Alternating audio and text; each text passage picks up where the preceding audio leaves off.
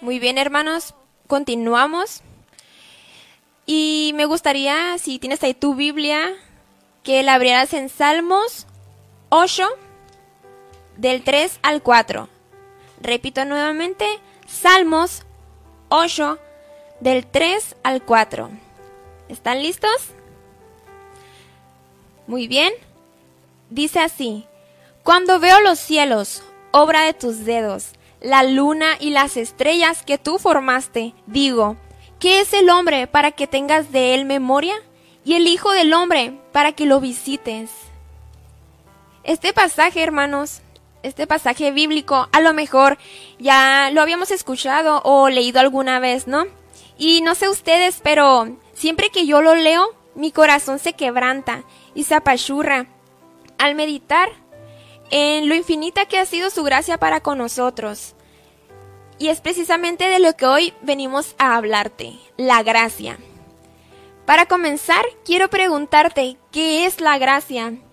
Yo les comparto que, pues con el pasar de mi vida en Jesús, yo no entendía al 100% lo que significaba esta palabra, el impacto que tenía en mi vida.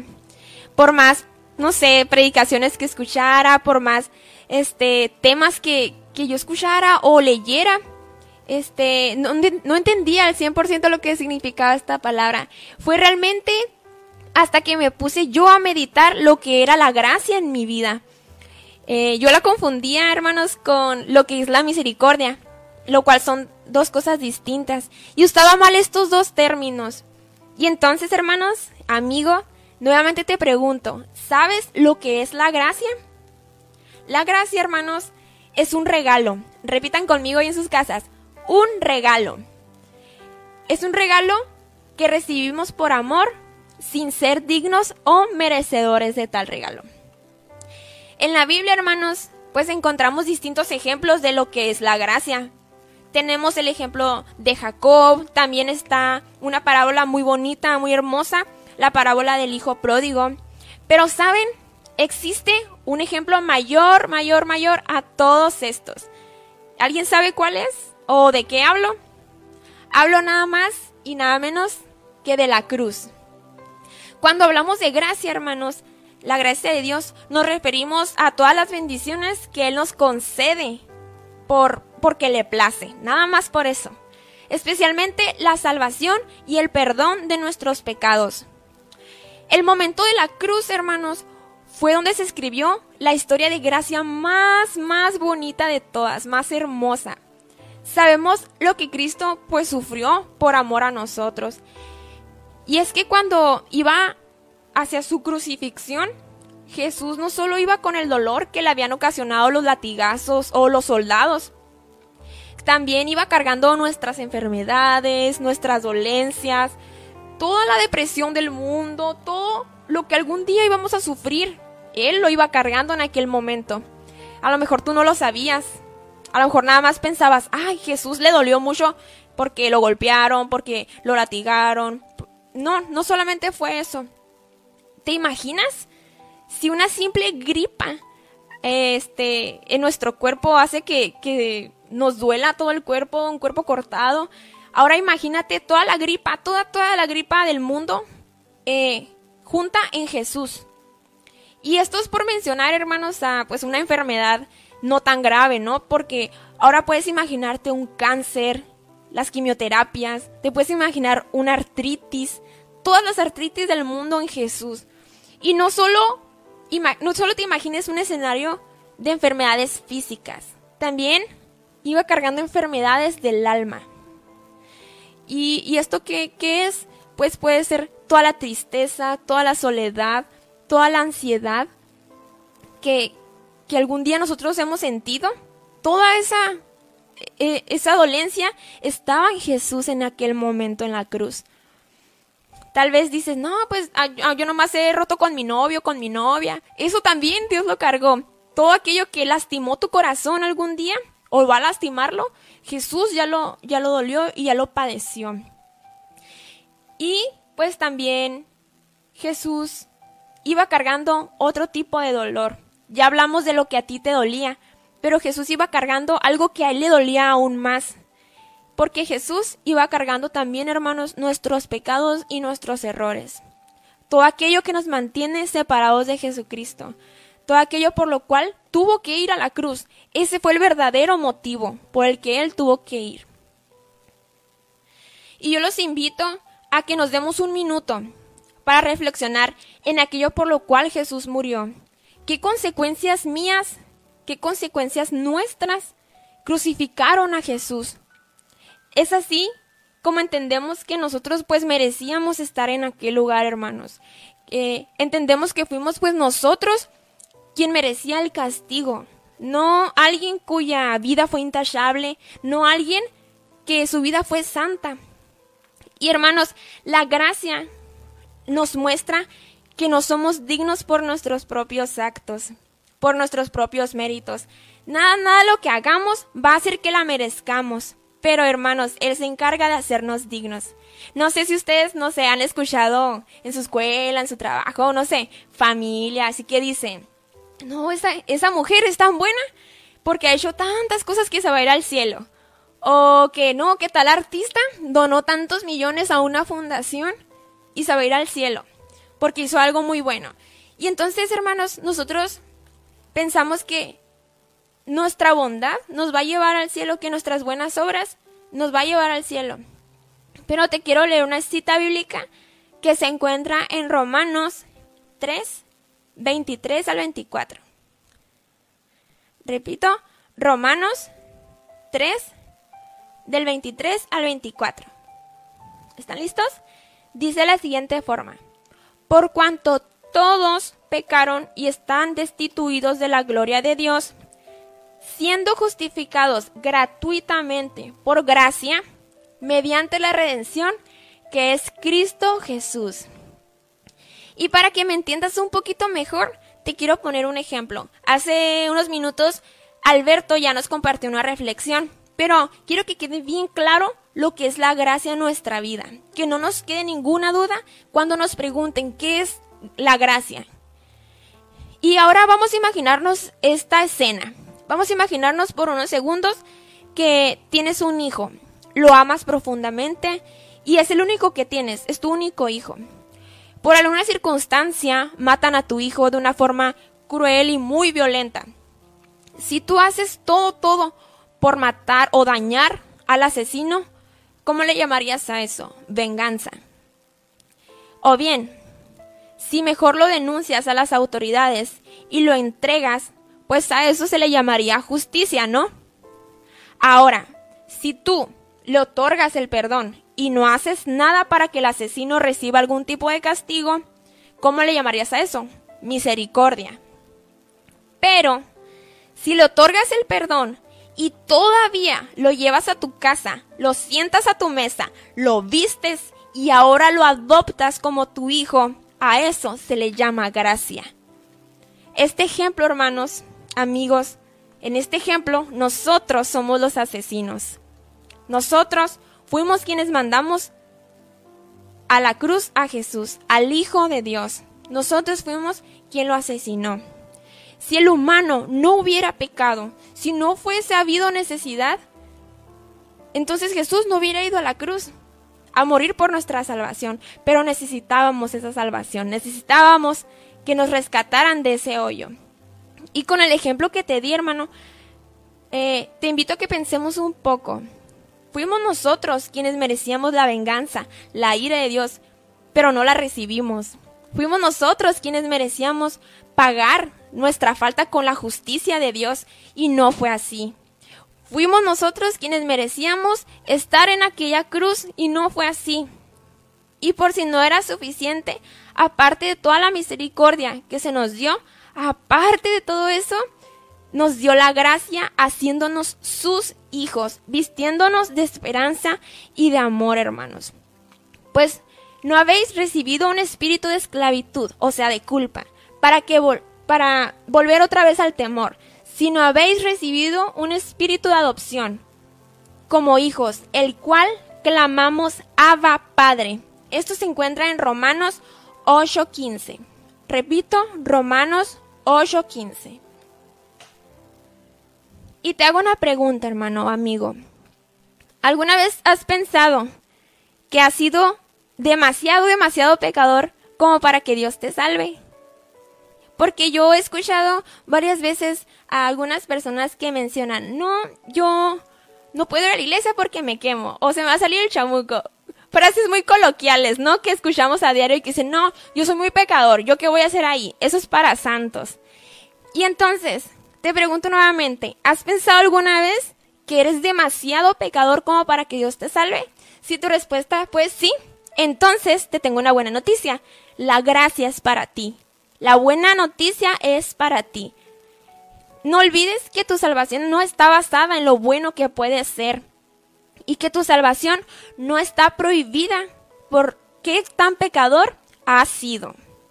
Jesús, amigo o hermano, vino al mundo a salvar a los pecadores. Sí. Y el apóstol Pablo nos dice que él tiene el primer lugar en ser el jefe de los pecadores. Esto se encuentra en 1 Timoteo 1.15. Y entonces, nos debemos de poner en la fila, hermanos, porque pues está Pablo, después estoy yo, y ahí los que siguen. Si piensas que eres muy pecador, no, no es así.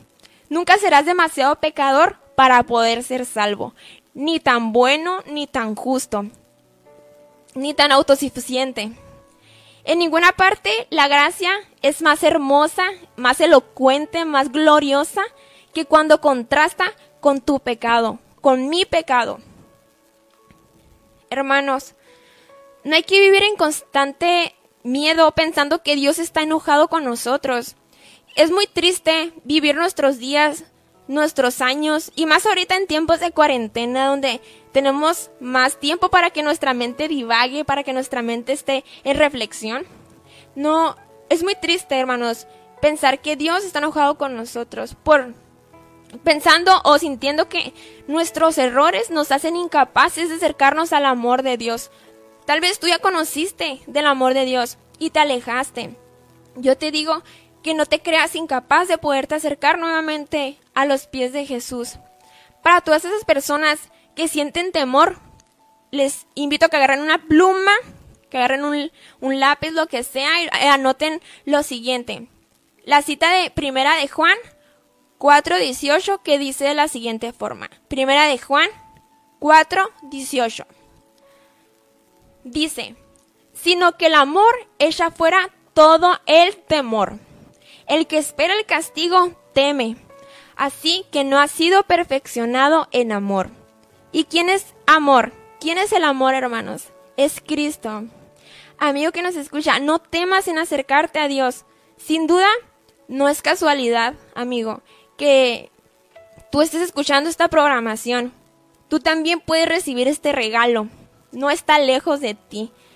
Dios no te ama de una forma general o, impersonal, sino que te ama perfectamente, incondicionalmente, ama cada parte de ti, pero ¿sabes algo? Aborrece todo aquello que lo aleja de ti, porque Él quiere acercarse a ti.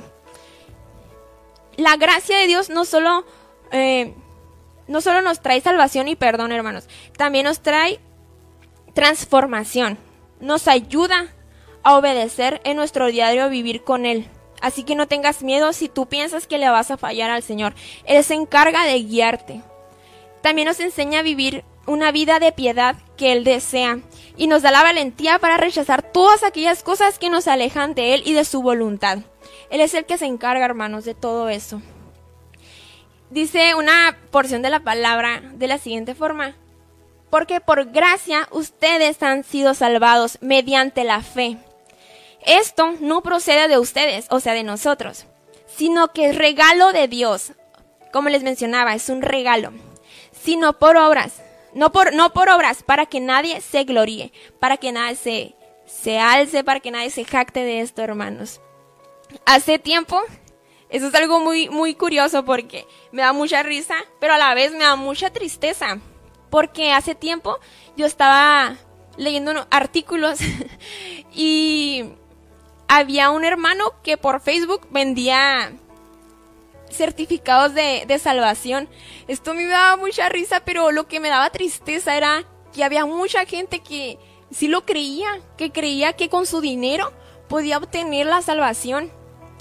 O hay gente que vende cosas milagrosas y todo, y creemos que nuestro dinero o nuestros actos van a poder hacer que nosotros seamos salvos. Y hay gente que les deposita y todo, aún así. No, hermanos, no hay que caer en estas mentiras. Eh, la gracia no, no es algo que tú puedas comprar con tu dinero. Es algo que tú recibes mediante la fe, mediante lo que tú crees. Y pues hermanos, ya casi concluyo. Solo quiero mencionarles que la gracia es una noticia tan maravillosa. Bueno, así lo fue en mi vida y lo fue en muchas vidas que, he conocido. Una oferta tan gloriosa para aquellos que sabemos reconocernos como pecadores. Porque nosotros sabemos que no merecemos otra cosa que la ira de Dios, que el castigo. Sin embargo, la gracia no solo pues nos limpia, sino que también nos hace merecedor de ella. Eh, su santidad nos hace a nosotros, nos limpia, nos hace dignos. Y, ¿saben algo? La gracia solamente es una mala noticia para aquellos que les repugna creer que, que, que deben ser salvos, para aquellos que se confían en sí mismos. La gracia solo es mala para los que creen se creen justos en sí mismos. Todos merecemos el sufrimiento eterno. Y esa es la verdad. No te puedo decir de una forma bonita que no merecemos un castigo tú y yo. Todo pecador está perdido y condenado. Y pronto a ser sentenciado a destrucción, destituido de la gracia de Dios, como lo mencionó su palabra. Y la gracia no solo declara que todos están igual de perdidos, sino que también, hermanos, declara que todos los salvos somos iguales ante sus ojos. No somos solo salvos por nuestras obras ni nada de eso. Eh, ni por nuestros esfuerzos, ni por nuestros méritos, como se los mencionaba. Somos salvos por la obra del Señor Jesucristo en aquella cruz, donde nos sustituyó en el lugar que nos correspondía a nosotros. Hermano, que ya recibiste la gracia, no la desprecies. Eh, no desprecies la gracia de Dios en, tu vida. Recordemos que aunque la gracia pues es gratuita, no, no, no tiene un, un costo monetario, pero tiene un precio alto. Costó mucho, hermanos. Costó mucho que hoy tú puedas disfrutar de esa, de esa gracia. Costó sangre, costó mucho dolor de tu Salvador. Sobre todo, hermanos, los invito a que compartamos aquello que se nos regaló que lo compartamos con nuestra familia, nuestros vecinos, nuestros amigos, conocidos, con la señora que te sientes a un lado del camión, con todos, porque dice la palabra que demos de gracia de lo que gracia hemos recibido. Debemos demostrar esta gracia a los demás, hermanos, de la misma manera que Dios lo ha hecho con nosotros. Valoremos la gracia que no merecíamos. Y concluyo con esto. Dios no se conformó con no darte tu merecido por nuestros errores. Además de eso, le plació regalarte vida eterna, el gozo de su salvación, que podemos recibir mediante la fe. A esto se le llama decreto de gracia. Y este es el final de nuestro tema, hermanos. A continuación vamos a a proseguir con la oración. Y les pido que ahí en su lugar, hermanos, cerremos nuestros ojos, eh, nos pongamos un poquito cómodos para, para elevar esta oración juntos al Señor. Amén. Muy bien. Señor Jesús, gracias porque me regalaste tu amor, porque me regalaste tu salvación sin yo merecerlo, Señor. No hay palabras que puedan expresar o que puedan pagar eso que tú me regalaste a mí. No hay oro, no hay dinero que puedan pagar la salvación que llegó a mi rescate. Yo sé, Señor, que la gracia que me diste fue un costo, fue, a un costo muy grande, porque te costó la vida a ti, Señor. Perdóname, porque en momentos no he sabido valorarla como debo, porque en ocasiones olvido su precio y su valor, Señor. De ahora en adelante quiero recordar ese regalo tan hermoso que me diste cuando fuiste a la cruz, que ibas pensando en mí. Me adoptaste y gracias a eso ahora puedo llamarte papá. Ahora te puedo llamar mi papi hermoso. Te puedo decir Abba Padre. Me hiciste de tu linaje, siendo yo de lo más vil y menospreciado que había en este mundo. Amigo, si tú quieres recibir la gracia de Dios, yo te invito a que digas con fe las siguientes palabras. Repite conmigo sin temor. Señor Jesús, gracias por este regalo, gracias por este sacrificio que hiciste en la cruz. Gracias porque ahora soy consciente que necesito de tu salvación, de tu gracia. Jesucristo, te acepto en mi vida como Señor y Salvador. Quiero servirte y quiero ser llamado o llamada hijo o hija tuya. Quiero correr a tus brazos y ser llena o lleno del Espíritu Santo. Amén.